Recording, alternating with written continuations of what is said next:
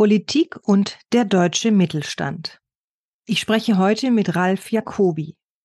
Ralf Jacobi unterstützt mit seinem Team und dessen Expertise aus diversen Branchen Mittelstandsunternehmen und blickt mittlerweile auf mehr als 15 Jahre Erfahrung als Aufsichtsrat und Beirat in unterschiedlichsten Unternehmen zurück.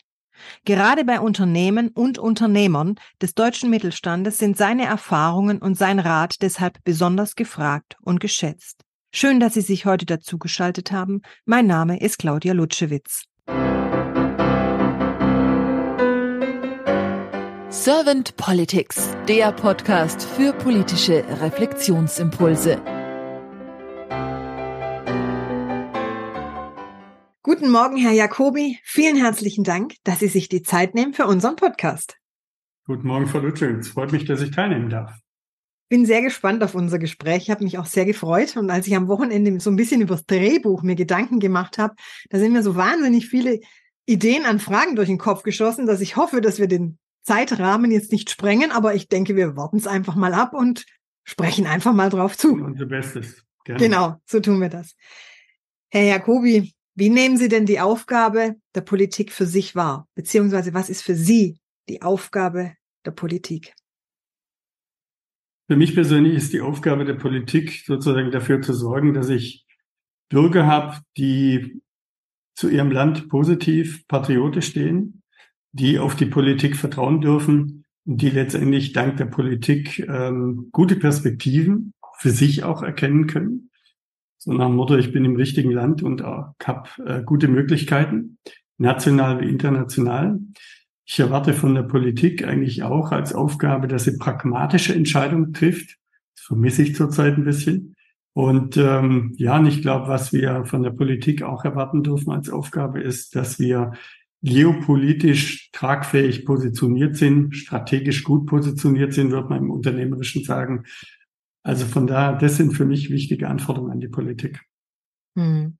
Wie nehmen Sie sie momentan wahr? Sie haben so ein bisschen jetzt schon was anschwingen lassen, aber wie nehmen Sie momentan die Politik wahr? Ja, nicht befriedigend zum einen. Ähm, das rührt eigentlich daher, dass ich wahrnehme, dass einiges in der Politik momentan wie so Trial and Error passiert. Also wir probieren mal dies, wir probieren mal das, ja. Das Ganze ist auch sehr Parteibuch und ideologisch getrieben. Also es geht selten um die Vernunft, sondern es geht meistens um um Rechthaberei und, und äh, Ideologie. Mir kommt es manchmal so vor, als würde man eine Religion vorschreiben und andere sind nicht zugelassen. Also von daher nicht unbedingt befriedigend und die Politik ist aktuell für mich jetzt und ich glaube für viele andere auch eher ein Teil des Problems und nicht ein Teil der Lösung, die wir haben in der Gesellschaft. Was mich jetzt zum Mittelstand bringt.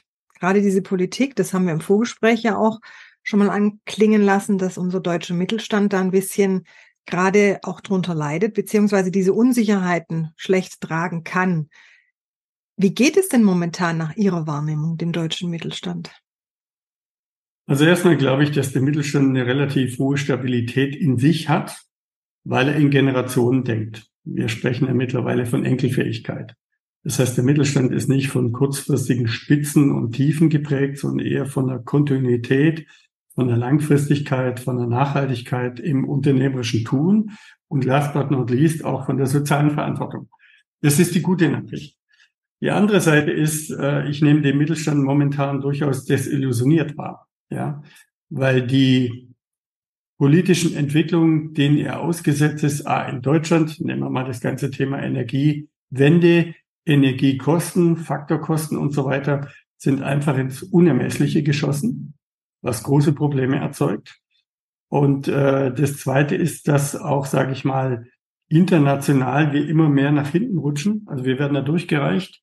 In der EU sind wir momentan, was Wachstumsraten angeht, das Schlusslicht. Sowas hat man schon lange nicht mehr. Wir waren ja immer stolz, dass Deutschland eine der führenden Nationen ist.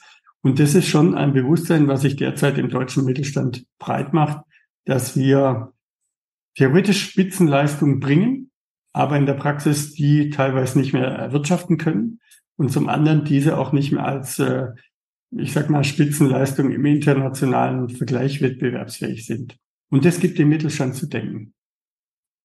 Sie sprachen jetzt von desillusioniert sein, was ja schon ein starkes Wort ist. Wie weit wirkt da die Politik mit rein, dass der Mittelstand desillusioniert ist? Die Politik hat, glaube ich, immer gute Rahmenbedingungen vorgegeben, grosso modo gesagt, ja. Und äh, der rote Faden war eigentlich klar. Man konnte sich sicher ein bisschen streiten, wie weit man davon abweicht, ob es alternative Programme gibt. Momentan, Trial and Error heißt, wir fahren momentan so eigentlich so ein bisschen Achterbahn. Wir wissen nicht genau, was hinter der nächsten Kurve kommt. Wir wissen nicht genau, wie es weitergeht. Wir haben eine Regierung, die zu vielen Themen keine strategischen Aussagen machen kann. Beispiel zum Thema Verhältnis zu China, vielleicht auch Verhältnis zu USA. Ähm, es gibt viel Zaudern, es gibt viel Zögern. Und das ist eigentlich, glaube ich, eine, eine Sichtweise, die, die dem Mittelstand es erschwert, seine eigenen strategischen Wegpunkte zu markieren. Also eine eigene Strategie auf was aufzubauen, was als solide Grundlage dienen kann. Also es fehlt, so habe ich das jetzt rausgehört, die, die Stabilität oder die strategische Sicht der Politik, dass der Mittelstand sich an etwas orientieren kann. Habe ich das richtig verstanden? Ja, also er hatte das Gefühl, er ist momentan so ein bisschen derjenige, der so hinterherhängt wie der letzte, wie der letzte Wagen am Zug. Früher hat keinen klaren Plan, wo es hingeht.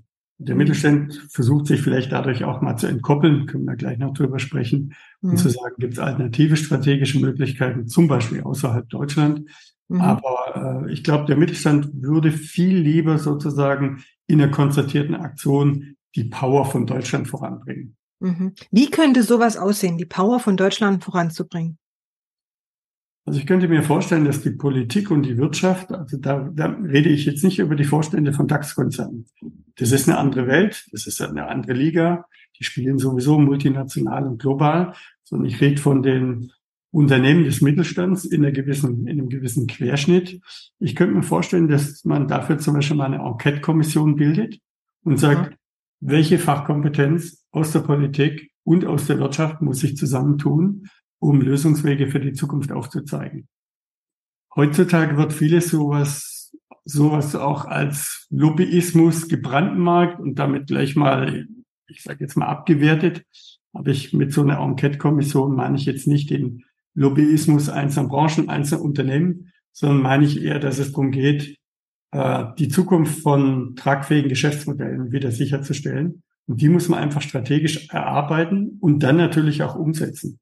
Also wir brauchen nicht nur Konzepte, wir brauchen auch fähige Leute, die bereit sind, diese Konzepte in der Praxis anzuwenden. Mhm.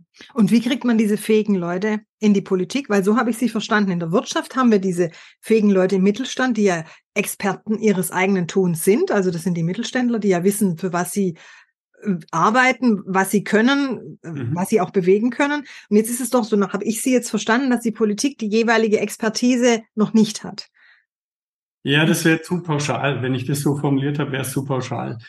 Ähm, sagen wir mal, die führenden Köpfe in der Politik sind nicht alle mit den Qualifikationen ausgestattet, die ihr Amt eigentlich erfordert. Ja, das heißt, sie kommen aus anderen Berufen oder sie haben keine echten Berufe er, erübt oder geübt und, und ähm, praktiziert. Ich glaube schon, dass es in der Politik eine Menge Fachkompetenz gibt. Die Politik lässt sich auch sehr intensiv von Menschen beraten zu bestimmten fachlichen Themen aus völlig unterschiedlichen Ressorts.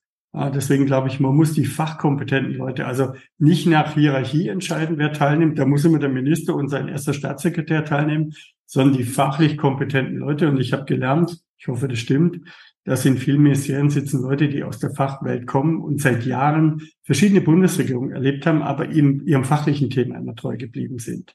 Und äh, die zusammen mit den richtigen Leuten aus der Wirtschaft, ich glaube, da können schon spannende Vorschläge raus, ob man das am Wirtschaftsministerium, am Finanzministerium oder auch in anderen Themen, Wissenschaft, äh, Kultur aufhängt, sei mal dahingestellt. Vielleicht kann man das auch in verschiedenen Modulen erarbeiten und dann miteinander vernetzen. Mhm. Jetzt bin ich wahrlich nicht der Experte, was die Politik betrifft, aber ich habe immer so gelesen und deswegen auch verstanden, dass zum Beispiel Delegationen, wenn die Politik irgendwo ins Ausland fliegt oder sowas, dass immer Menschen aus der Wirtschaft auch mit dabei sind. Häufig Unternehmer oder sowas. Das heißt, dann ist doch da schon ein gewisser Austausch da oder ist es jetzt nur ganz rudimentär und dass man sagt, es ist nur ganz oberflächlich und geht überhaupt nicht in die Tiefe dieser Austausch? Ja, also da, da muss ich jetzt ein bisschen vorsichtig sein. Aber subjektiv würde ich sagen, zum einen sind es meistens Menschen, die in hohen Positionen in sehr großen Unternehmen sind. Der BASF-Chef, der Merck-Chef, der Daimler-Chef, der Volkswagen-Chef, der dann nach China mitreist zu einer Wirtschaftsdelegation, um dort dann bekannt zu geben, dass man tolle Verträge abgeschlossen hat. Wir reden jetzt vom Mittelstand und ich glaube, der ist da völlig unterrepräsentiert, ist aber, wenn man die Wertschöpfungskette insgesamt betrachtet, teilweise zu drei Vierteln bis mehr, beschäftigt an der Wertschöpfung auch eines großen Konzerns. Also ich komme ja aus der Automobilbranche, äh, grob gesagt im, im Daimler-Konzern oder Mercedes-Benz-Konzern ist ja ungefähr 80 Prozent Zukauf und 20 Prozent ist sozusagen Assemblieren und Montieren und Pipapo und Entwickeln und Vertreiben. Aber die, die materielle Zulieferung macht fast 80 Prozent aus. Ja. Mhm. Daran sieht man, wie hoch dieser Hebel ist, der eigentlich da im Spiel ist. Mhm. Aber wie wenig der eine Rolle spielt, wenn solche, ich sag mal, internationalen Abschlüsse getätigt werden. Und die dienen dann natürlich häufig auch mehr, um in der Presse schöne Bilder zu zeigen und oder im Fernsehen in den Medien und zu sagen, haben wir wieder ein paar tolle Geschäfte nach Hause gebracht. Mhm. Will ich nicht verurteilen, aber ist vielleicht nur die Spitze eines Eisbergs. Was sind denn so Ihre Sorgen, wenn Sie die momentan gelebte und auch erlebte Situation im deutschen Mittelstand so erfahren, erleben, sehen? Die erste Sorge ist, glaube ich, dass die Menschen und damit auch die Menschen im Mittelstand wieder mehr Vertrauen schöpfen in, in die Nation Deutschland, ja, in die Stabilität, in die Zukunftsfähigkeit und in die damit verbundenen Perspektiven. Das Zweite ist, was mir Sorgen macht, ist die Einstellung in unserer Gesellschaft, auch wenn es jetzt eine Verallgemeinerung ist, wie ich das formuliere, geht ja in Richtung, wie können wir möglichst noch weniger arbeiten und auf der anderen Seite sozusagen Arbeit wird nicht mehr positiv gesehen, sondern eher als nur noch Geld verdienen. So, und die Lebensqualität spielt woanders. Für mich persönlich, ich habe selber drei Kinder im Erwachsenenalter, also da gibt es durchaus spannende Diskussionen. Ähm, ich glaube, dass Arbeit ein wesentlicher Teil des Lebens ist. Je nachdem, wie man die Arbeit gestalten kann oder wie man seinen Arbeitsplatz gestalten kann. Im Idealfall kann man sich den ja aussuchen. Welche Richtung gehe ich? Das fängt ja ganz früh an nach der Schule. Welche Richtung gehe ich? Was würde mir Spaß machen? Und so weiter und so weiter. Also die Sorge zurück zum Thema. Das eine war, dass das Ganze immer mehr weggeht von der Arbeit als Wert an sich und ähm, zum anderen, dass wir gleichzeitig einen massiven Fachkräftemangel haben. Also meine Generation, die geht ja jetzt als Babyboomer mehr und mehr raus. Man spricht ja da, glaube ich, von 12 Millionen Menschen, die dem Arbeitsmarkt entzogen werden in den nächsten Jahren. Das ist ein richtiges Brett, wenn man den produktiven Teil der Bevölkerung sieht. Und der muss irgendwie aufgefüllt werden. Die eine Möglichkeit ist, dass sich wieder mehr Leute bereit erklären, aus unseren Reihen mitzumachen. Und das andere ist, wir werden nicht dran vorbeikommen, uns auch aus dem Ausland qualifizierte Fachkräfte zu holen. Sie müssen heute nur in Krankenhaus gehen, dann sehen Sie, dass da Ärzte, Pfleger, Pflegerinnen, Krankenschwestern aus aller Welt sind und teilweise einen super Job machen. Leider habe ich die Erfahrung schon ein paar Mal machen dürfen in der Familie und da äh, bin ich froh, ja, dass wir die Lücken teilweise schließen können.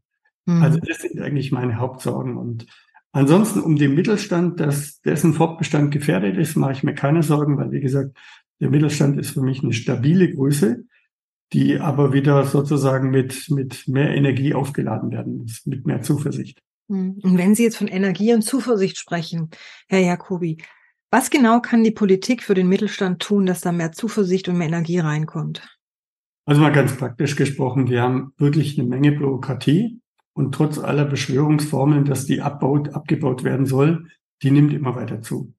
Also ich erlebe es in Aufsichtsräten und Beiräten, wie das Thema ESG zum Beispiel zu handeln ist. Das ist durchaus berechtigt, dass man sich um diese drei Stichworte kümmert.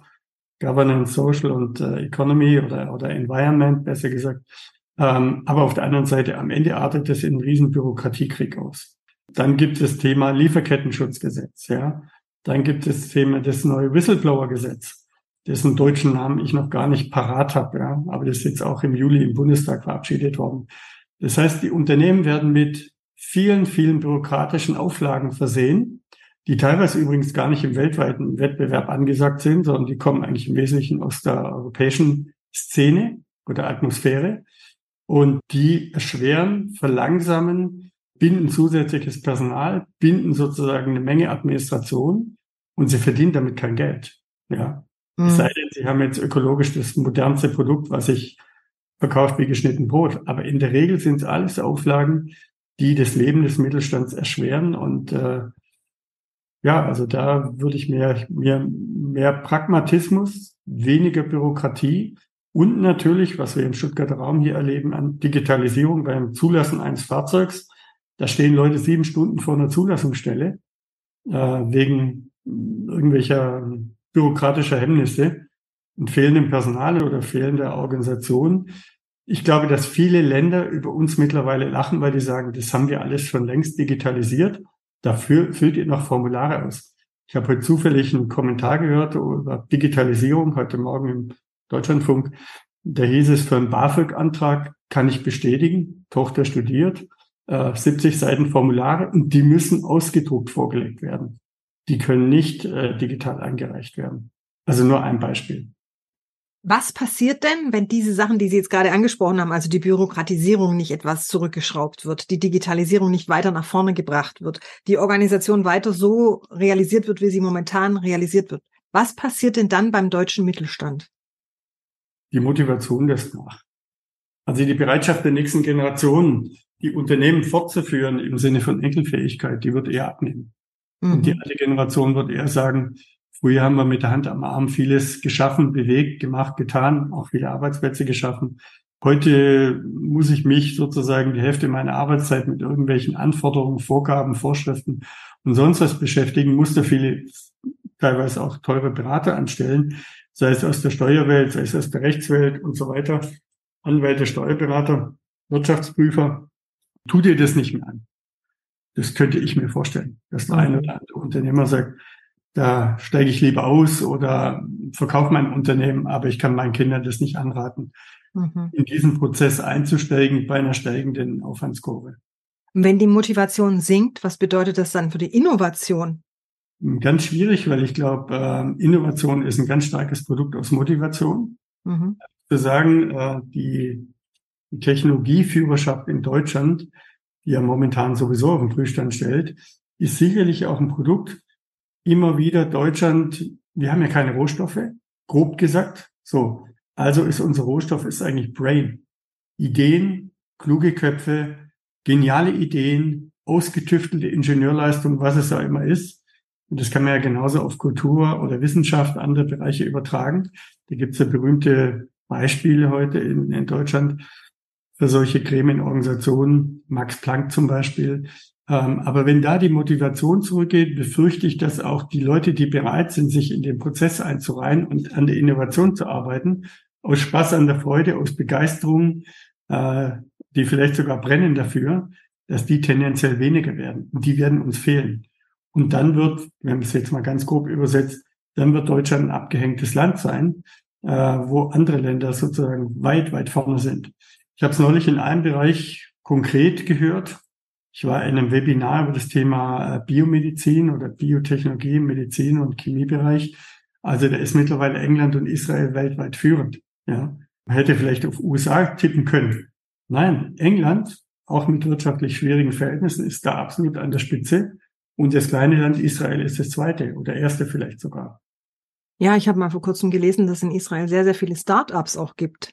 Wo Deutschland, ja, wo Deutschland ja absolut hinterherhinkt was auch wieder der Bürokratie zugeschrieben wird in Deutschland. So war es in dem Artikel geschrieben, den ich gelesen hatte dazu. Kann ich an der Stelle bestätigen, weil ich habe selber mal ein Startup gegründet, 2006, mit zwei Gesellschaftern. Da ging es um das Thema Range Extender Technologie, also Reichweitenverlängerung für Elektrofahrzeuge. Da waren wir zugegeben viel zu früh, also hätten wir zehn Jahre später machen können. Aber ich betreue seit dem Startup-Unternehmen im Bereich äh, E-Mobility vier Jahre, jetzt im Bereich Medizintechnik und ich kann nur eins sagen, in Deutschland ist es für ein Startup extrem schwierig, an Geld zu kommen. Äh, die Mentalität ist zwar hip und open und open mind und so weiter, aber wenn es ganz konkret darum geht, Mittel für eine Förderung zu bekommen von Innovationen in Deutschland, die für ein valides Startup jetzt entsteht, ganz mhm. schwierig. Ich halte mal dagegen, dass dann eine Firma Intel 10 Milliarden von der Bundesregierung bekommt, um eine Chipfertigung hier aufzubauen. Ja. Also das heißt, die Verhältnismäßigkeit in der Zuweisung der Mittel, äh, die ist völlig äh, kopflastig. Die Großen bekommen viel, dafür bekommen die Kleinen wenig bis gar nichts. Und da schließe ich auch den deutschen Mittelstand ein. Wenn ich Ihnen so zuhöre, und das hatten wir ja auch im Vorgespräch schon kurz angesprochen, dass dann der deutsche Mittelstand an Motivation verliert. Die sind ja häufig Generationenunternehmen, dass dann die Jungen sagen, ach nee, das mache ich, tue ich mir nicht an. Da mache ich dann das Unternehmen, ich schließe es oder ich gehe vielleicht ins Ausland. Deswegen mhm. würde ich jetzt doch nochmal ganz gerne bei Ihnen nochmal nachhaken. Man liest ja immer wieder auch in den Medien und, und hört es auch in den sozialen Medien vor allem, dass viele Mittelständler jetzt den Gedanken tragen im Kopf, in, ins Ausland zu gehen. Das eine ist die Energie, also die Kosten dazu. Das andere mögen vielleicht auch Steuern sein. Welche Erfahrungen haben Sie dazu gemacht? Ist das tatsächlich so? Und wenn ja, wohin geht denn der Mittelstand? Also fangen wir mal so an, dass der Mittelstand, der Mittelstand sozusagen in Anführungszeichen ins Ausland geht, das kann ich so nicht bestätigen. Bin ja bei einigen Mittelstandsunternehmen gut vernetzt, beziehungsweise Beirat oder Aufsichtsrat. Die sind alle familiengeprägt, die haben alle eine gewisse Mittelstandskultur, die haben auch eine Historie. Da geht es nicht drum zu sagen, wir verlassen Deutschland. Da geht es aber sehr wohl drum, und jetzt kommen wir auf den Punkt, dass die sagen, in welchen Kontinenten, in welchen Ländern haben wir denn andere wirtschaftliche Möglichkeiten, andere wirtschaftliche Rahmenbedingungen? Da kann es um das Thema Bildung gehen. Ich bin bei einem IT-Unternehmen im Aufsichtsrat. Da gehen wir jetzt nach Indien zum Beispiel oder sind nach Indien gegangen, weil es in Indien fulminant viele Softwareentwickler gibt, die jedes Jahr zu Zehntausenden Universitäten verlassen. Ja, davon können wir hier nur träumen. Also ist es eine gewisse Logik zu sagen, okay, man beschäftigt sich mit indischer Kultur, mit indischem Kontinent, mit Geografie, mit Ansiedlungsmöglichkeiten, mit Netzwerk dort und so weiter und so weiter. Also ich würde so zusammenfassen und sagen, nicht die Mittelständler wollen Deutschland fluchtartig verlassen, aber die Option über internationale Ansiedlung oder Nutzung internationaler Werke, Produktion, Softwareentwicklung, was auch immer, das Thema wirtschaftlicher und, und vielleicht auch erfolgversprechender darzustellen. Das ist bei fast allen Unternehmen, mit denen ich zu tun habe, ein Art-Thema. Je größer, desto einfacher, weil man dann schon die Ressourcen hat. Man hat dann vielleicht schon Standorte, man hat schon Werke hm. im internationalen, interkontinentalen Kontext. Kleinere müssen sich da vielleicht eher strecken, aber die Möglichkeiten gibt es natürlich zu sagen, wir gehen auch heute noch nach Bulgarien, wir gehen vielleicht nach Nordafrika, wir gehen in den asiatischen Bereich nicht nur nach China, auch nach Malaysia oder Thailand. Äh, wer natürlich auch kräftig die Werbetrommel rührt, ist jetzt zum Beispiel Middle East. Nehmen Sie Dubai, nehmen Sie Saudi-Arabien. Ob das okay ist, sei dahingestellt. Aber es gibt heute schon eine große Palette und der internationale Wettbewerb um gute Unternehmen, würde ich sagen, nimmt stark zu. Wenn Sie so Wünsche äußern dürften für den Mittelstand, jetzt immer in Bezug auf die Politik, wie die Politik ihm auch zuarbeitet, für ihn arbeitet, was wären denn so Ihre konkreten Wünsche für die Zukunft? Also erstmal wünsche ich mir, dass der Mittelstand sozusagen als, als stabil, stabilisierender und stabiler Faktor uns erhalten bleibt. Ja. Der Mittelstand stellt in Deutschland absolut das Gros der Arbeitsplätze. Da gibt es immer schwankende Statistiken, die sagen 80 mal 75, manchmal auch 90 Prozent der Arbeitsplätze auf jeden Fall lebt Deutschland sehr, sehr lange und sehr, sehr gut vom Mittelstand. So. Der Mittelstand muss sich da teilweise wesentlich mehr strecken beim Kampf um qualifizierte Mitarbeiter. Die großen Konzerne reichen einfach tolle Angebote raus, was Pakete angeht, was Gehälter angeht, was Sozialleistungen angeht. Da muss der Mittelstand ganz schön mithalten. Jetzt war ich ja selber äh, Vorstand eines mittelständischen Unternehmens und wir haben es einfach durch Motivation, durch Einbindung durch äh, Verantwortungsübergabe, ja, praktisch. Wir übergeben dir jetzt relativ früh Verantwortung. Das macht dann vielleicht mehr Spaß, als ein kleines Rädchen in einer riesigen Organisation zu sein und das auch noch zu wissen. Und von da wünsche ich mir, dass der Mittelstand erstmal stabil ist. Ich wünsche mir aber auch, dass der Mittelstand sozusagen definitiv mehr Gehör findet und einfach mehr genutzt wird. Und wie vorhin gesagt, jetzt nicht im Sinne von, äh, ich sag mal, tolle Konferenzen, wo er mal was sagen darf und dann wieder nach Hause geht, sondern wirklich in einem, in einem gewissen Maß von Kontinuität und auch vielleicht sogar Fortschrittsmessung.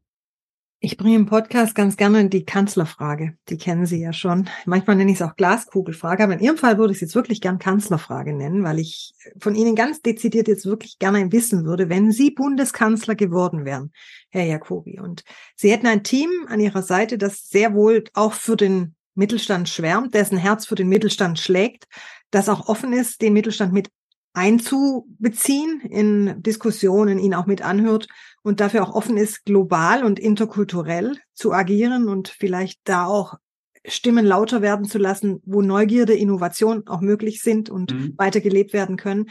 Was wären denn so zwei bis drei Ihrer Fokusthemen, die Sie als Bundeskanzler gerne anstoßen würden mit Ihrem Team?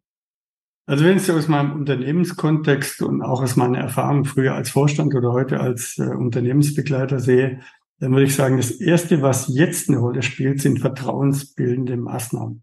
Vertrauensbildende Maßnahmen setzen erstmal eine vertrauensbildende Kommunikation voraus. Ja? Die richtigen Dinge tun. Und da muss man mal definieren, was sind jetzt die richtigen Dinge in der aktuellen Situation. Und zweitens mal die Dinge richtig tun. Mhm. Dafür sorgen, und da rede ich vom zweiten Punkt, vom Pragmatismus. Wir brauchen Praxisnähe. Wir brauchen Umsetzungsorientierung. Wir müssen einfach sozusagen dieses diesen Effekt in Deutschland auch vielleicht in den zehn Jahren nach dem Krieg hatte. Wir krempeln die Ärmel hoch, wir diskutieren nicht ewig, sondern wir spucken in die Hände, wir krempeln die Ärmel hoch und wir gucken, dass was vorangebracht wird. Dass ich auch spürbare und sichtbare Erfolge habe, äh, die, die die Menschen, die daran beteiligt sind, motivieren und die, die das erkennen, auch motivieren. So. Und, ähm, und das dritte ist, glaube ich, sage ich mal, auch als Vater von drei Kindern, wir müssen auch Perspektiven für die jungen Leute schaffen. Wir haben ja momentan viel, ich sage es mal mit dem bösen Wort, viel Apokalypse.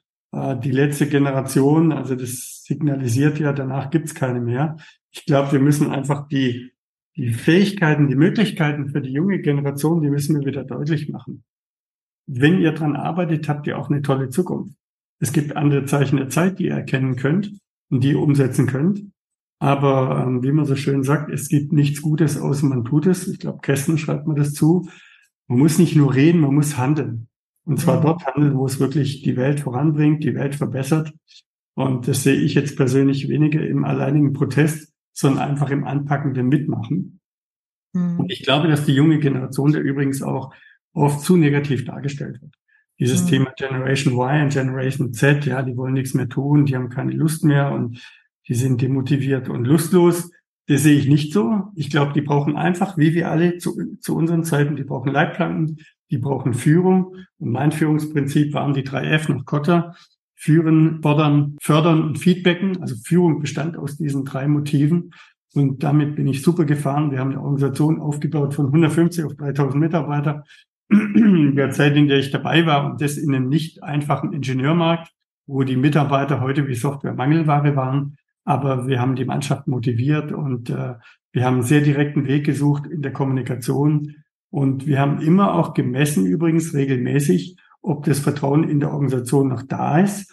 Das war eine Aufgabe des Personalwesens durch ähm, viertel- bis halbjährige Mitarbeiterbefragung im Intranet äh, zu befragen, wie die Stimmung ist. Und wir konnten uns dann ganz gezielt auf die Standorte fokussieren, wo wir festgestellt haben, da ist die Stimmung so ein bisschen am Kippen. Und da mhm. muss man in die Ursachenforschung reingehen. Also von daher Perspektiven für junge Menschen halte ich für ein ganz wichtiges Thema, aber nicht Perspektiven, die von Weltuntergang sprechen, sondern Perspektiven, die sagen, wie gehen wir die nächsten 50 oder 100 Jahre an? Da fällt mir dann der Spruch ein, Change by Design, not by mhm. Disaster. Ne? Würde da jetzt genau. sehr gut passen. Passt gut. Ja, Sie haben jetzt äh, vertrauensbildende Maßnahmen nochmal angesprochen und dann natürlich auch den Perspektivwechsel für die jungen Menschen, was für mich ganz gut matcht, weil ich denke, die, die Perspektive für junge Menschen basiert ja auch auf Vertrauen in die Zukunft. Mhm. In die Zukunft und in ein Miteinander und dass sie auch noch eine Zukunft haben. Also dieses, dann kann eine bessere Stimmung entstehen, dann kann die Kommunikation vielleicht auch gemeinsam ganz anders geführt werden. Also Sie hatten jetzt da also die Stimmung, dieses Abstimmen, dieses Ursachenforschung, Kommunikation. Was sind aber nach Ihrer Meinung auch noch Möglichkeiten, wie wir diese vertrauensbildenden Maßnahmen einmal vielleicht in die Politik, aber auch für den Mittelstand, für die jungen Menschen, wie wir das ermöglichen könnten, beziehungsweise, weil das ist ja keine Entscheidung, das ist ja ein Prozess.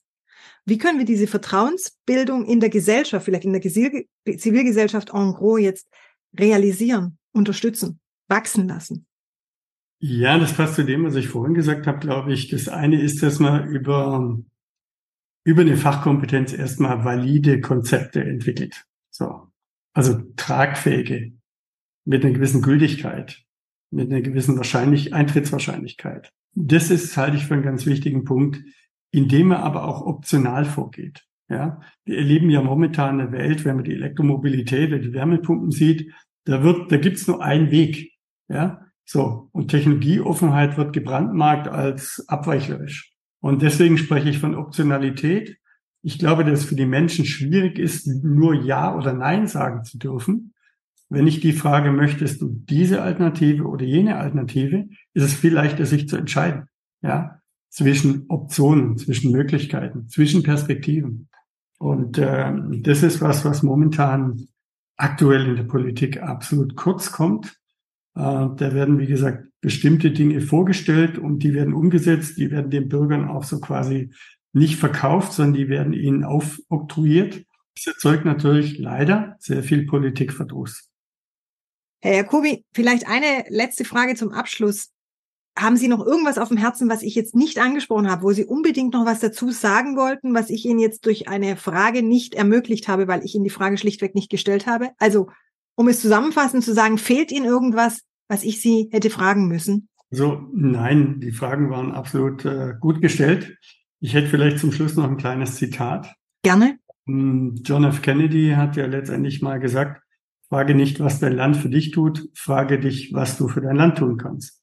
Und das wäre, glaube ich, eine gute, eine gute Philosophie, um mit unserer Situation und auch mit unserer Zukunft äh, positiv und aktiv umzugehen. Ich danke Ihnen sehr auch für dieses Zitat, für diesen Impuls.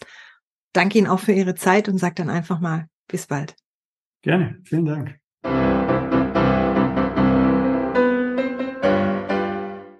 Servant Politics gibt's auf Spotify, Apple Podcasts und überall, wo es Podcasts gibt. Abonniert uns gerne und hinterlasst uns eine Bewertung.